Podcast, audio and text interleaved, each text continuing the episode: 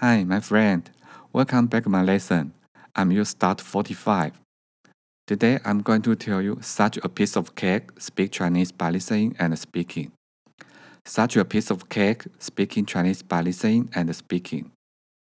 As I mentioned, I'm not a professional, but I will keep going on to prepare many textbooks to you. And I think to know the Chinese vocabulary meaning is good for beginner. Even you never know shape of the word or how to write, it doesn't matter. As long as you are by listening and speaking every day, you will change a lot in future. Okay, as said before, the first part I will speak English vocabulary. After that, I will explain Chinese meaning three times and speak slowly.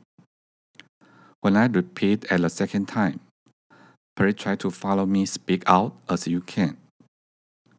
The final part, I will make a sentence and repeat Chinese two times. Please listen carefully and try to recall vocabulary meaning again. Let's move on the vocabulary. A few, A F E W，一些，一些，一些。 I have a few friends. 我有一些朋友。我有一些朋友。A little, a l i t t l e, a little. In Chinese, 一些，一些，一些。I need a little more time. 我需要。 一些时间，我需要一些时间。A lot, a l o t, a lot in Chinese，很多，很多，很多。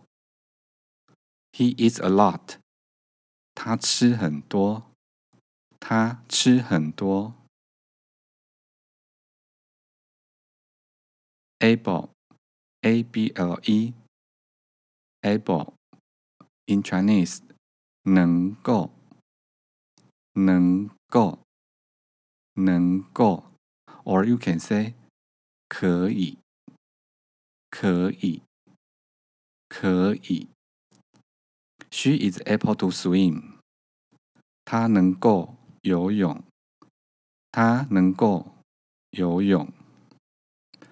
age, a g e age in Chinese 年龄年龄年龄 or you can say 几岁几岁几岁 I know your age 我知道你的年龄我知道你的年龄 or you can say 我知道 你几岁？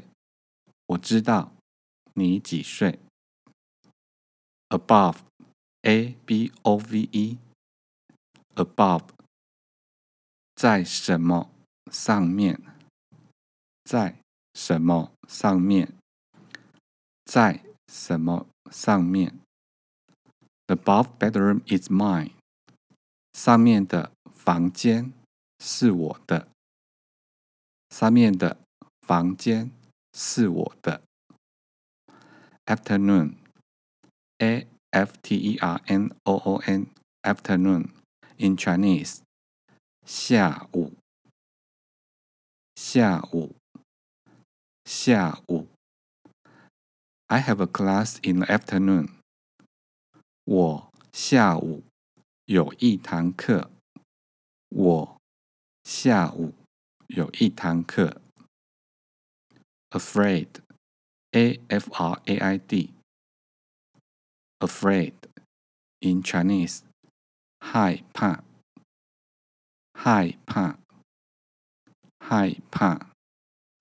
Don't be afraid，不要害怕，不要害怕。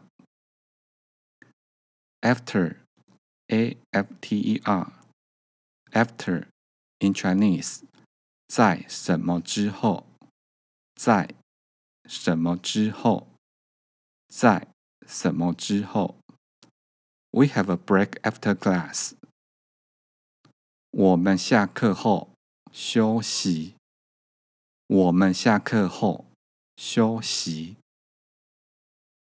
Again, A G A I N. Again in Chinese. 再一次。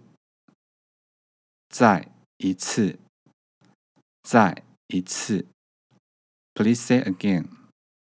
请再说一次。请再说一次。Or you can say.